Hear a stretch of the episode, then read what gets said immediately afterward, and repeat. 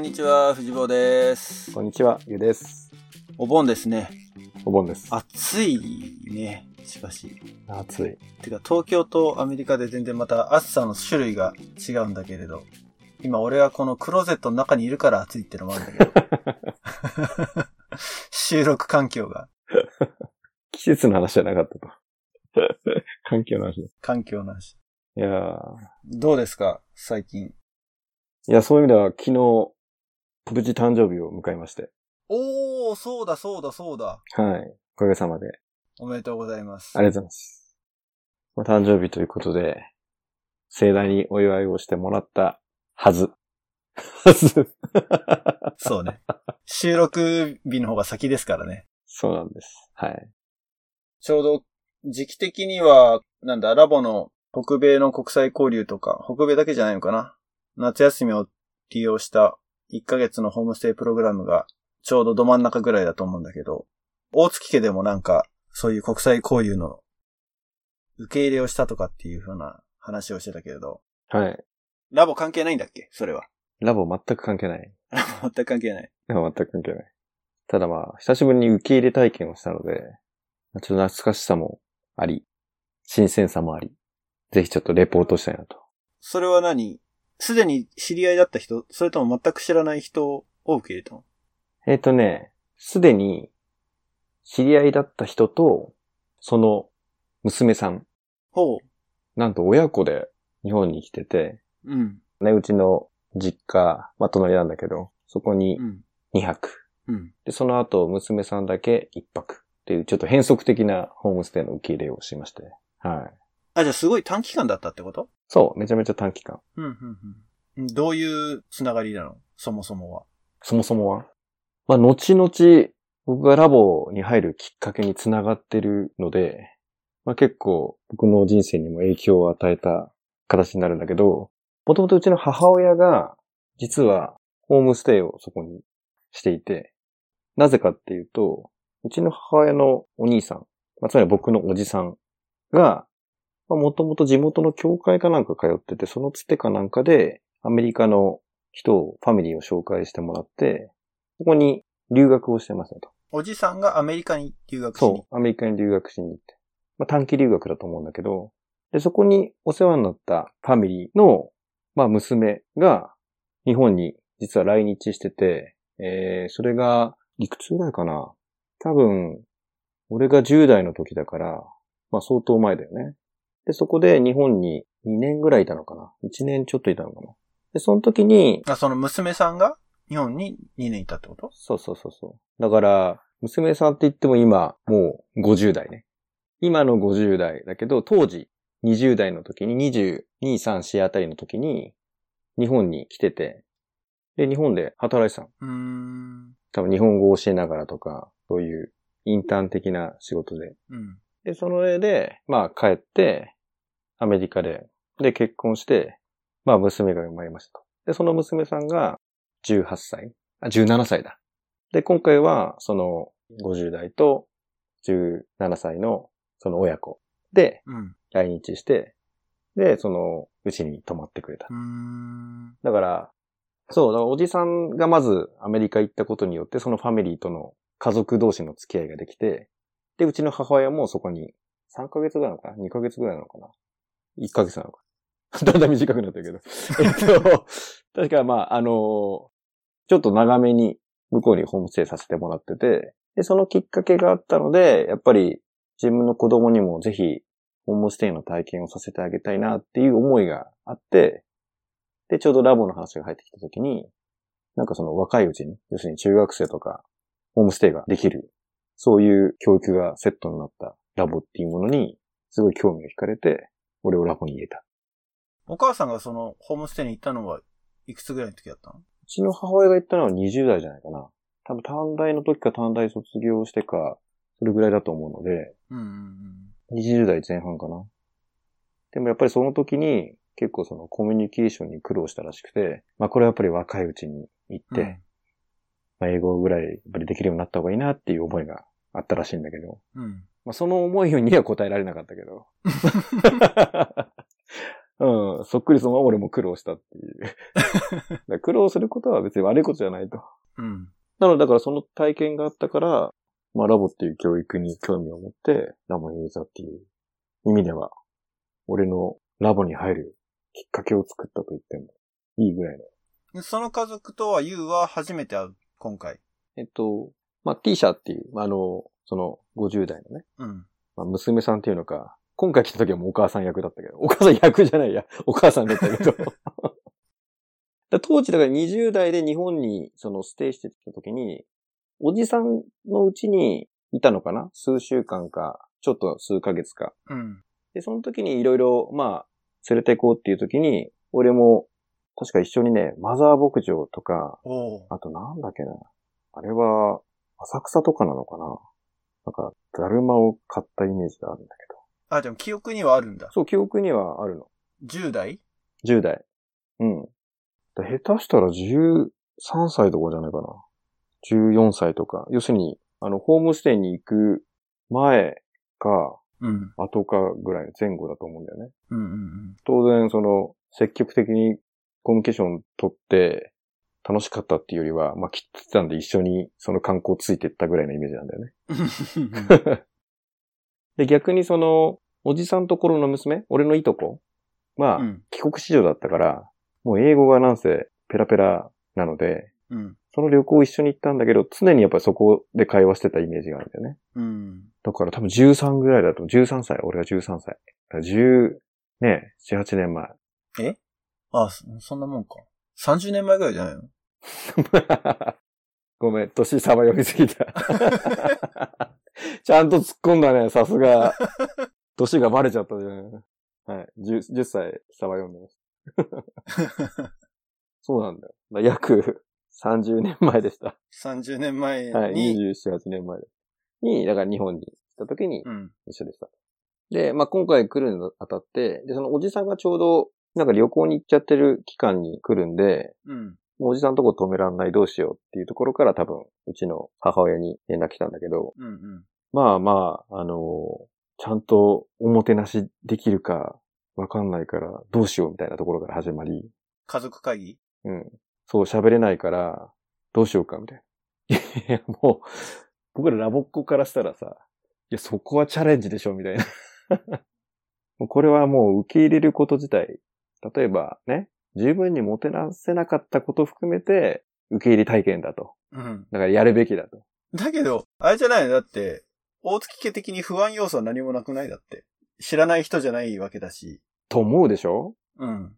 そこはやっぱりね、うちの母親は、もう本当に典型的な日本人で、多分 Facebook でシェアするときに、シェアしますって書書いちゃう。書いちゃう、あの、世代の人なんだよね。うん。うん。なんかおもんぱかって失礼があっちゃいけないとか、失敗してはいけないみたいな発想が、その失礼に当たるみたいなうん感覚を持っていて、あれ、お母さんホームステイ行ったんじゃなかったの行ったのに、行ったのに、うん。そこまでの変化はなく、うん。まあ、ある意味だから、あの、コンプレックスの裏返しかもしれないけどね、その、意思疎通が苦労したっていうところでうん。止まっていて、成功体験になってないっていうか、うん。まあ子供に託すぐらいだからね。でそこは多分俺の場合は、強引にこじ開けちゃったっていうかさ、語学スキルを上げるんじゃなくて、コミュニケーションスキルを上げることによって、多分言葉のスキルの低さをカバーすることを覚えちゃったわけじゃうん。ん。何にでもチャレンジで。まあ、ただそういう、まあ、うちの母親は、どちらかっていうと、その、きちんともてなせるか、ちゃんと対応できるか、みたいなところをすごい心配したんで、まあ、なんとかなるでしょうと。いやいや、なんかあったら手伝うしっていうところから始まって、じゃあ、受け入れようかと。で、受け入れるけど、えーっと、うちには来てもらっていいけど、泊まるのは、ホテルに泊まってもらうかとか言い言い始めて、なんだそれ。 えーって。いや、部屋が狭いんじゃないかしらとか、いろいろ言ってたんだけど、まあまあまあ、部屋狭いの含めて、日本の体験だと。いや、いろいろだから、あの、そこら辺から面白くて、俺の中では。なんかあの、ホームステイ行くのが不安な中学生状態。なんか受け入れるのが不安な親みたいな。うん。あーこれはちょっとカレッジで体験したね。これもチャレンジだと。もう思い出を作って。まあ、苦労したけどよかったねっていう話に持っていくために、まあ、まずはちょっと不安だったりなんとかあったら、まあ、いろいろサポートするからっていう形で。うん。で、結局、そう。あの、 最初、勝手に断っちゃったんだけど、あの、メールで。俺もメールに入れてって言って、メールのやりとりで、まあ、ちょっとその、向こうからまず来ると、まあ、ざっくりね、なんとなく、向こうのスタンスだったり、ね、考えてることだったり、スケジュールだったりって分かって、結構その、アグレッシブにいろんな、やっぱり娘に日本の体験をさせたいから、やっぱり、ね、家で泊まるっていう。まあ、狭くても全然大丈夫とかさ、そういううん。まあ、母親はちょっと、あの、大丈夫かしらこうだけどっていうようなのを投げて、で、私は英語は喋れない。そんなの気にするな、みたいなやりとりを見ながら。まあ、ちょっと、あの、いつ来て、いつまでいるのかっていうスケジュールだったり、どういうことを期待してるかっていうところはもうポンポン聞いちゃった方がいいから、あの、おもんぱからないで。 うん。で、ちょっと一回、俺巻き取らせてって言って、ぐだぐだしたやつが、 ぐだぐだって怒られちゃうね。失礼だね、親に。えっと、ちょっとあの、ね、気を使った、あの、丁寧なやりとりが、 ちょっと、続いたので、まあちょっとまあ拉致が明かなさそうな感じ いやいやいや、そこまで言ってない よ。 あの、そうそうそうそう。そこをえ、巻きそれ取っては何基本的にメールでじゃあやりとりしてたの最初そう、メールで。なんか必要があったら iPhone、ああ、じゃない、えっと、スカイプでやるとかってなったんだけど、まあまあ別に必要なやりとりはメールでもできるかなと思って、まずはメールで、あと何かあったらメッセンジャーとか、ね、スカイプでやりとりしようってうん。で、送って、まあメールが来てて、で、分かったのはそうそう、だから娘が、まあ日本に興味があり、今回その、学校の、そのプログラムの一環で、日本に10日間かなうん。ぐらい、その滞在するっていうプログラムがあって、まあそれで来ると。うん。で、母親の T 社の方は、自分のなんかその立ち上げた仕事があって、ベンチャーの。うん。で、それを、まあ、日本の企業に、まあ、紹介するっていうのもあって、日本に来る。だそれを多分、まあ、タイミング合わせて、一緒に最初旅行して、で、娘はその、学校のプログラムに、グループで来るところに、成田から参加して、で、最後、まあ、みんなが帰るタイミングで、一回、もう一回横浜に寄って、一泊して、遠泊っていうのかな。で、帰るっていう。だそういうプログラムが組まれてた。うん。ただ最初その、スケジュールも、そのどういう意図でとか、そういう背景もわからず、この期間行くと、泊まっていいかっていう情報しかなかったからさ、まうん。あ、そこら辺をまず聞くところから始まって。で、向こうもそのスケジューリングしながらだから、あの、他に日本で会いたい人もいたらしくて、うん。で、それが、ちょっと今連絡取ってる、なんとかファミリーとなんとかファミリーも会いたい。で、それが、京都と名古屋だったのね。おほ ほほ。おうだいぶ遠いなと思って。で、なんかその、外国人用に、その、ある一定期間、新幹線が乗り放題になるパスみたいなのがあるでしょ、あるね。ジャパンレールパスってジやャつ、ね。パンレールパスかなそうそう。そだからその、レールパスを取りたいから、えっと、どういうスケジュールにするかは早めに決めたいみたいになったから、じゃあまあ、この期間はじゃあ、大月にステイして、横浜にステイして、じゃあこの日にじゃあ、京都、この日に鎌倉。で、一回横浜帰ってきて、で、帰ってくるタイミングだと、そのおじさんが帰ってくるから、じゃあおじさんに会って、みたいな、そんなやりとりをしてて。そういう意味では、その、そう、受け入れっていうコミュニケーションが半分、まあ俺がそこに立ち始めたから、もう当事者になってきてて。う。うん。 で、まあ母親からすると、まあなんか、頼もしく見えるわけじゃん。実際はもう Google 翻訳にかけててさ、見てるだけなんだけどさ。 またまたまた。まあまあまあ、ちょっと今ね、持ったけど。 持ったね。持ったっていうか、なんか逆盛りだよ ね。ただまあ、うちの親父とかも結構、コミュニケーション得意なタイプだから、まあ、どうとでもなるなと思って。で、せっかく来るんだから、まあ、楽しんでってもらいたいなのもあって。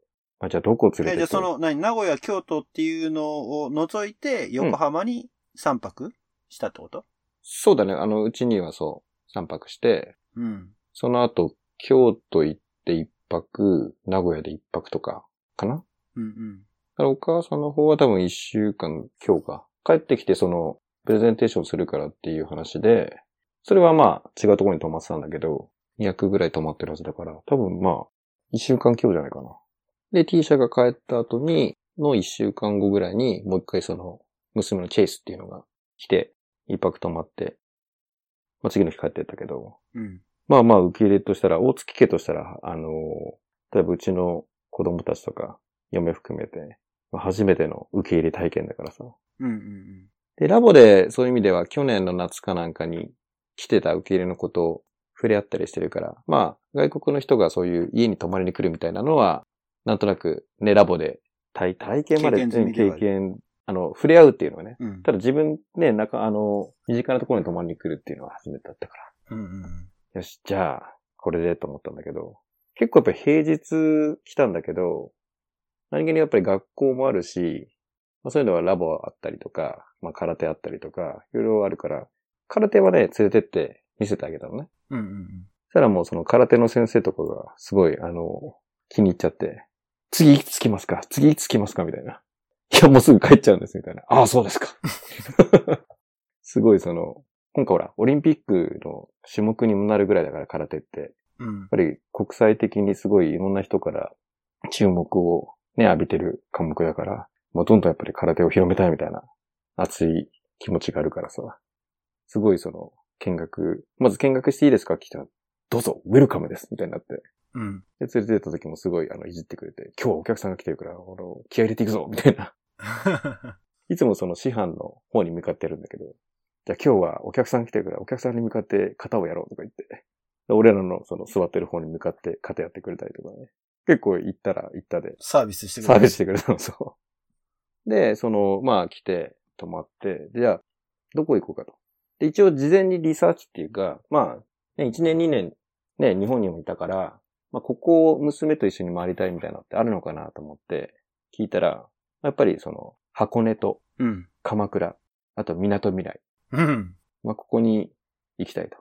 で、そういうのをもらってたから一応プランニングしてさ、まあ、向こうの多分ガイドとか見てるのかな。まあ、こういうとこ行ってみたいみたいなのを一通り洗い出してもらって、じゃあ、車でこうやって回ってこういう感じになるかな、みたいな、そのツアーを組んでさ、うん。連れてったんだけど。まあ、そこまでやっちゃったからさ、俺も行きたくなっちゃってさ、 もう平日だけど、うん。俺も一緒に行くっつって。結局、フルアテンあ、ド。最初のプランは、うん。じゃあお母さんと、ティーチャーと、うん。あとチェイスチェとイス3人で行く。あ、お父さんもか。あ、そう、4人だね。 4人で行く予定だったの。そうそうそうそう。だけどもう、俺も行きたいっつって、俺も行くことにして、全部フルアテンドした。 まるまる3日間。英語話すの時代が久しぶりだったんじゃないのそうだね、久しぶりだったね。ただまあ、まあ向こうも日本に来たことあったからさ、T 社の方は。うん。だから、日本人とコミュニケーション取りやすい英語で喋ってくれるよね。うん。ちょっとゆっくりめっていうかさ。うんうん。で、片言の日本語をたまに喋るからさ。だから T 社とそのコミュニケーション取るのは結構大丈夫。うん。で、まあなんとなくこういうことを伝えたいんだよなっていうのは感じる力はあるな。で、あとはあの、うちの親父もだんだんだんだん馴染んできて、うん。分かったか分かってないかは分かんないけど、なんかギャグ言って笑かすみたいな。おじさんの想像ができるな。そうそうそう知ってるだけに。だからその前回っていうか、まあ、当時、中学生の時に受け入れとか、ラボでしてた、じゃあファミリーでしたのね。うん。で、その時は結構やっぱり、親とかなんだかんだ言って喋れんだなと思ってたの。うん。だけど今回見て分かったのは、そんなに喋れてなくて、コミュニケーション能力が高かっただけなんだなっていうのが分かって、うん。あ、血は火、受け継いだなと。 もう、勢いで。ノンバーバルなところで。そう、ノンバーバルでコミュニケーション取ってて。うちの父親ね、そういう意味ではやっぱり仲良くなってたよ。T シャツシェイスと。何その3日間は特に滞りなく。そうね。そう、最初、うちで泊まって、えっと、次の日に、まあ、箱根方面に行こうっていう話だったので、うん。箱根に来ました。で、箱根に関してはね、まず、小田原城を見て、で結構やっぱお城とかさ、中入っていろいろ展示物とか、面白いからね、ずっと回って、で、ちょうどなんかリニューアルされてたみたいで、すごい綺麗になってて、行ったことない。行ったこ小とない田原城。うん。いや、結構、その、俺も中入って、城の、なんていうの、天守閣みたいなの登るの初めてだったんだけど、うんうん結構面白いね。なんか歴史とかが面白くなってきちゃってて。また、北条家がね、来て、で、その後、江戸時代を迎えるわけだけどさ、まあまあまあ、その歴史がちょっと面白くなってきてて、で、そういうのがもう書いてあるからさ、結構案内してる割には自分が、あ、そうだったんだ、みたいな。でもこの話を説明してどうなるんだろう、みたいな。え、英語で書いてないのなんかそういう説明あと、か。英語で書いてあるよ。そうそうそう。だから、回って全部ガイドするわけじゃないけどさ。じゃあ、それはどういうお城なんだとかさ、説明するときに、まあ、北条家、うん、北条家の話して、どうしようみたいなさ。 何をどう説明しようかみたいなさ。俺はあんまり歴史は詳しくないから、そういう話はだから、入念に下調べをしないとわかんないね。ああ、なるほどね。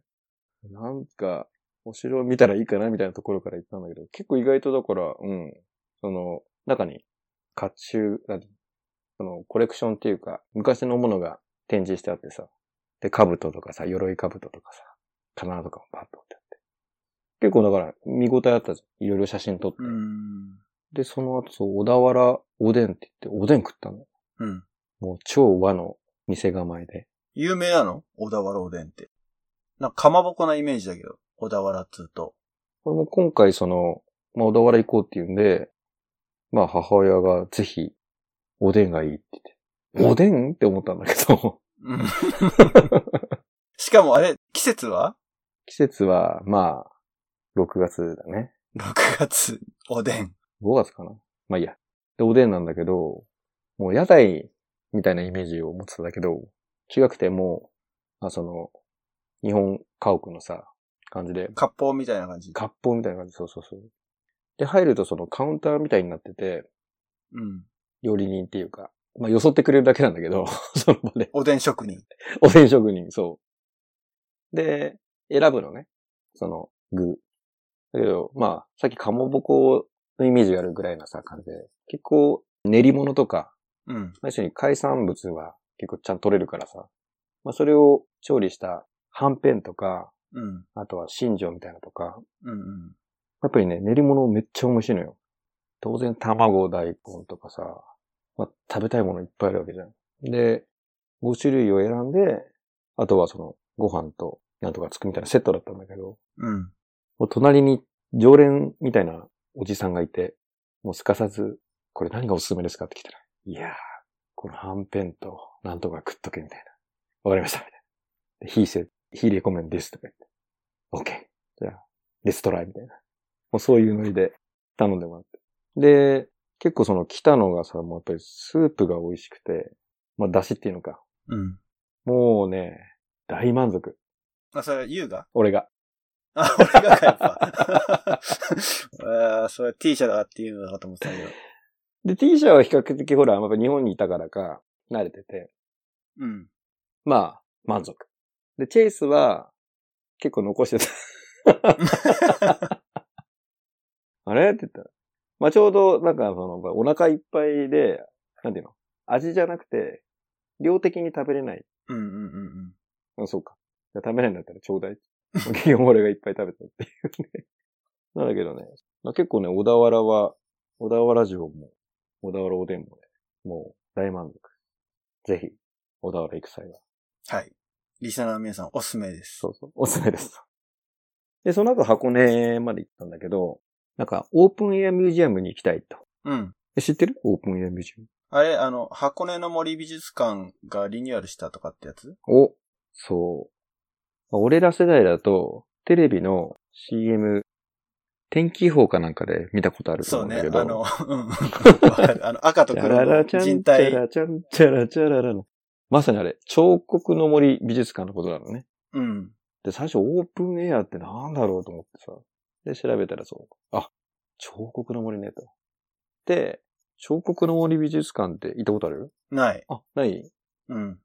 まあ、外に彫刻とかがボンボン置いてあったり、まあ当然中にもいくつか展示物もあるんだけど、うん。結構だから自然の中にそういうアートみたいなものが置いてあるんだよね。銅像とか。うん結構ね、見応えがあって、奥の方まで見ていくと今度、ピカソ館って言って、今度ピカソの絵がいっぱいコレクションが並んでたりとか、うん。で外でちょっとしたとこに足湯があったりとか、うん。まあ、結構ね、そこだけでもたっぷり楽しめるぐらいのボリュームで、結構その山、大自然の中でアートを楽しむっていうね。うん。だ結構あれは、うん、見応えあって、もうこれも大成功。リスナーの皆さんにおすすめと。おすすめです。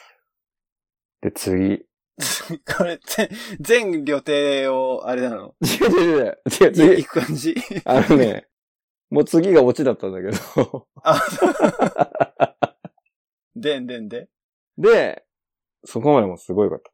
で、次、大涌谷に行こうっつって。うん。はい黒い卵がある。温泉卵がある。はいはい。まあそこ、行ったんだけど。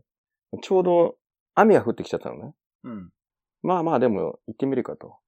で、一時期なんだかその大涌谷でその噴火じゃないけどさ、危険地域に指定されてとかさ、結構あの、観光ではダメージを受けたぐらい、去年ぐらいだったっけな、なんかその、あったのね。で、もう入れんのかなと思ったら、あ全然入れると。お、やったと思って。で、車でずーって行ったんだけど、まあ、駐車場みたいなところに止めたんだけど、まあその時、嵐。もうね、雨もすごくて、しかも霧が出ちゃって、うん。そこの大涌谷に着いたんだけど、もう真っ白で何も見えないのね。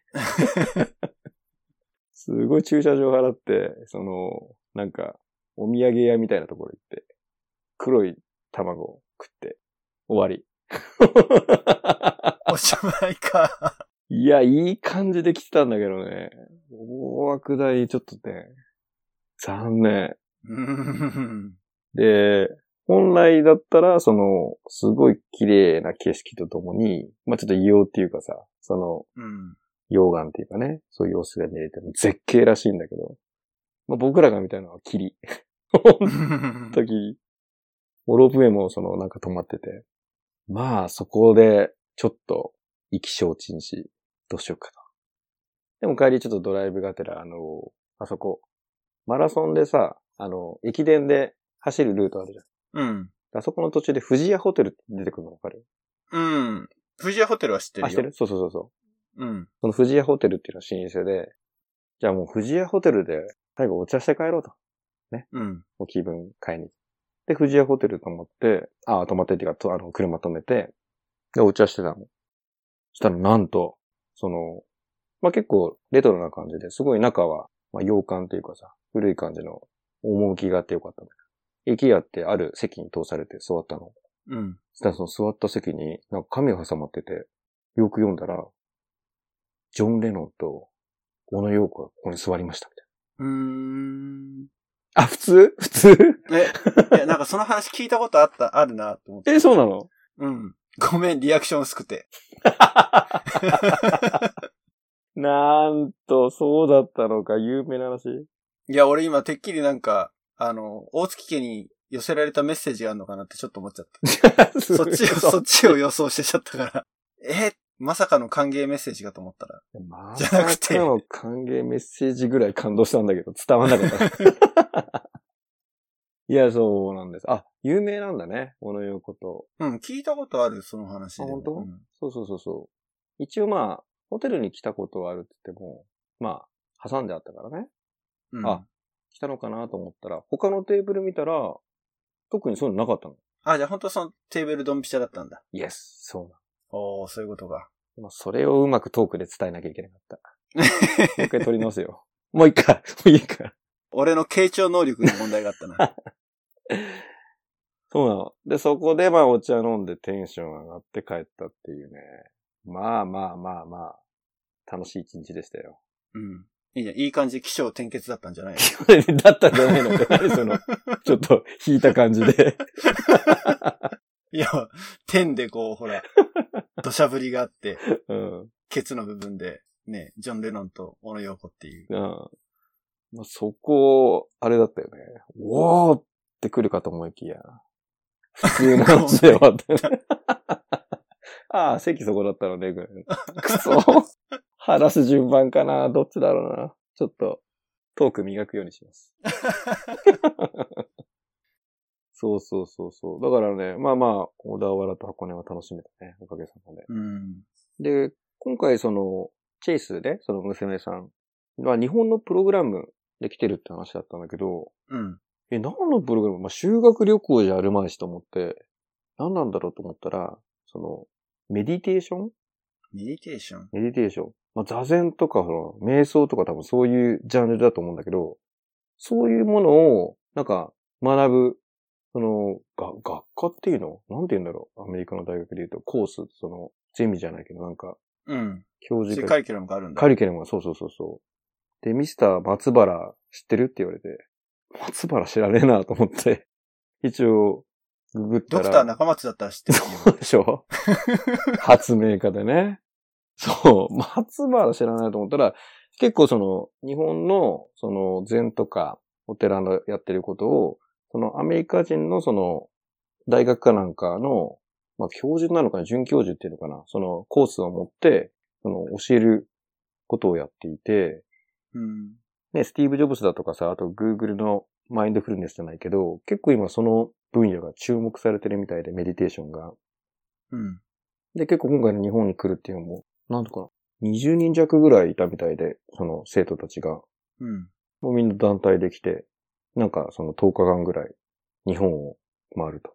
はい T 社とうんチェイスは何州から来てるのえっとね、ワシントあ、ワシントン、あ、じゃあ西海岸なんだ。んワシントンってワシントン州でしょ ン、DC、えらい違いだよ。東 東。東東、あ、ワシントン DC の方 DC。確か。 確か。おいおい。ニューヨーク近いでしょ比較的。うん。 DC だね。あじゃあ東海岸、東東海岸海岸。うん。クラス、コーネル大学だったっけな。コーネルってあるうん。 あれじゃない確か、クラリーさん、あ、クラリーじゃない、ヒラリー・クリント ンとグダグダだな。今ちょっとツボ入った。あれ、クラリーさんじゃなくてわ、ヒラリーさん、どわっかち 出てるんじゃないかな違ったっけまあいいや。で、大学で来てるんだけど、そのメディテーションで、寺に行って、まあ、精進料理食って、うん。座禅して、で、その仏教の考え方聞くみたいな、多分そういうのが、多分7割、8割ぐらいうーん。すげえ、じゃあ貴重な再現だね。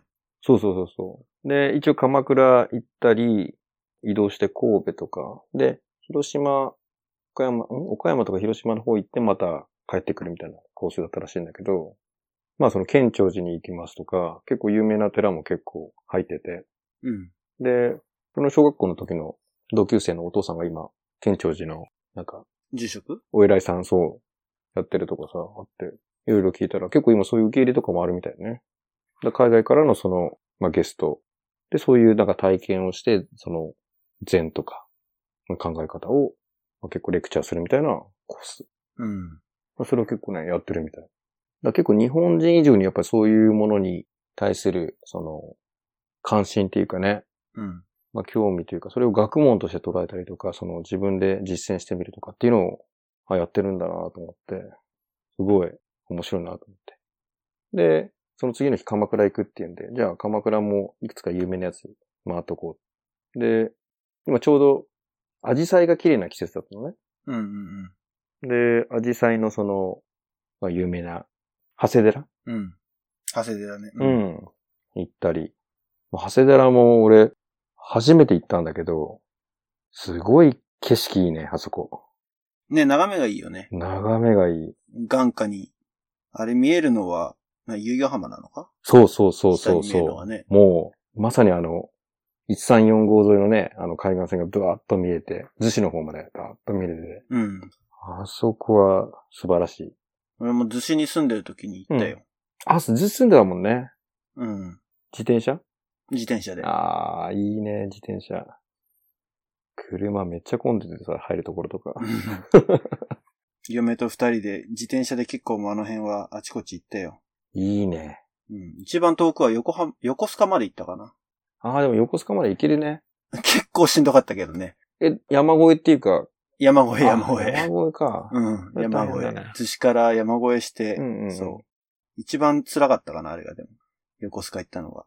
結構だって山坂すごいもん。逗子とうかん。入っちゃ うと。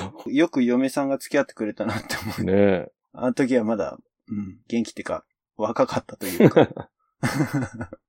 いやーあそこはだから自転車とかでもらったらほんと最高じゃないうん。あとその、報告地って言ってあの、竹、竹の、竹が結構ね、綺麗に見えるところとかあって。北鎌倉の方うじゃなん、くて北鎌倉の方。比較北鎌倉的の方北鎌倉に近い。うんうんうんそう。で、結構案内にはもう、バンブーテンプじゃないけどうん。うん。もう書いてあって、あ、確かに綺麗だなと思って。ね、竹林がすごい綺麗だよね、涼しげで。すごい涼北しげ鎌で倉綺の麗方。は。そう。って思ったのが、あ、寺っていいんだと。いや、なんでみんなその、寺回ってんのかなと思ったんだけど、これをいいと言ってるのかというのが、ようやくわかりまして。あの、T 社とチェイスのおかげで、なぜか俺が寺寺が好きになったっていう オチなんだけど。そうだ、京都に行こうみたいな。いや、ほんとそう、ほんとそう。見どころっていうか、なんかやっぱり近いから鎌倉とか行っても、まあ海の方行っちゃったりさ、うんレジャーでね。そう、レジャーで、まあ美味しいものを食べようみたいな感じで、寺はスルーしてたんだけど、結構楽しいなと思って。うん。ただ、やっぱり子供の時とかも多分連れてってもらってると思うんだけど、それをいいっていう受け取るタイミングって、大人になったからなのかなと思って。うん。まあそういう渋い子供もいるかもしれないけどね。 この寺、この竹いいよね、みたいな。 うん。渋いね。ねえ。いいけど、変って言われちゃうんじゃないいや、それは、いいことですよ。いや、もういいことだと思う。そういうものがね、わびさびじゃないけど、本当に。あ、だから芸術なんだなと思った。建物とか、その自然の切り取り方っていうかさ、その楽しみ方っていうのかね。すごい、あ、こういうものを、美っていうか、まあ、アートなんだなと思った。うん。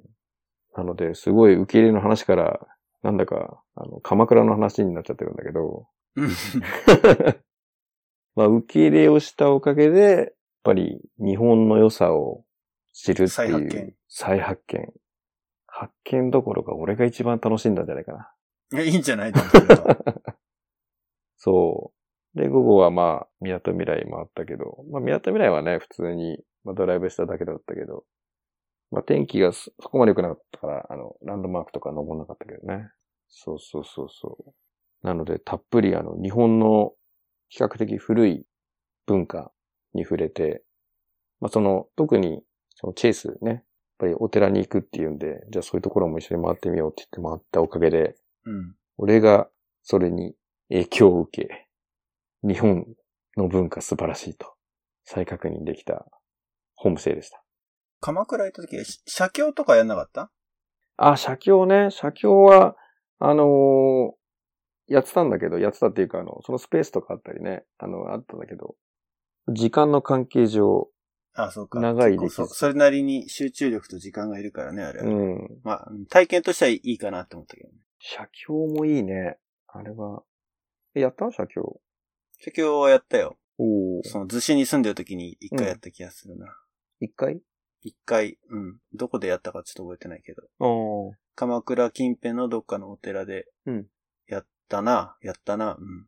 あれどれぐらいかかるの一やっぱ1時間とか。 1時間弱じゃない ?1 時間はかかんなかったと思あ、そうなんだ。う。うん。まあ、その、慣れもあると思うんだけど、俺別に、毛筆は書けるからっていうか、一応、書道をやってたので、うんうんうん。うん、抵抗はなくサラサラ書けてたけど、うん。うん。確かね、その時はそうだから、嫁さんの弟が遊びに来てたのね。うん。逗子に。その時に、じゃあ行こうっつって、やった気がする。おー。うん。いや、いいと思う、写経とか。ほんとやりたい。まあ、子供たちいたら無理だろうけどね。うーん、でも子供でもできるんじゃないまあちょっと字が難しいかでも。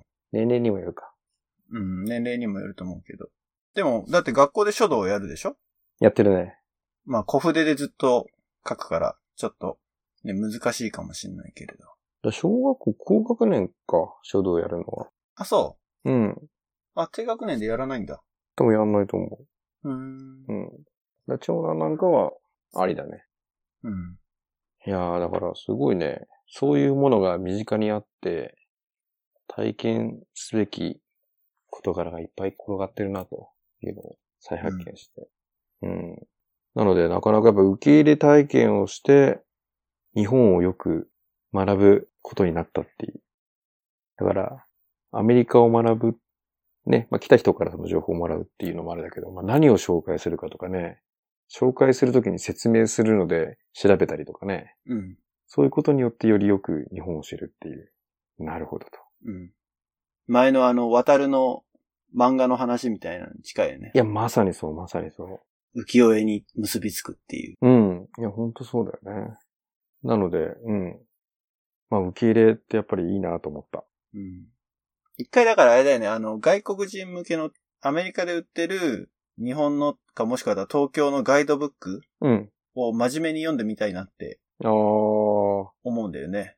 多分違う視点で書かれてるからさ。そうだよね。かもしんないし、あ、やっぱここかっていうところもあるかもしんないけど。うん。でも結構なんか外国人ツアリストに人気のスポットっていうのは意外となんか日本人が注目してないような穴場だったりとか、うん。うん。ここみたいなうん。ところがあったりするっていうから、うん、ちょっと折を見てガイドブック探してこようかな。ああ、面白いかもね。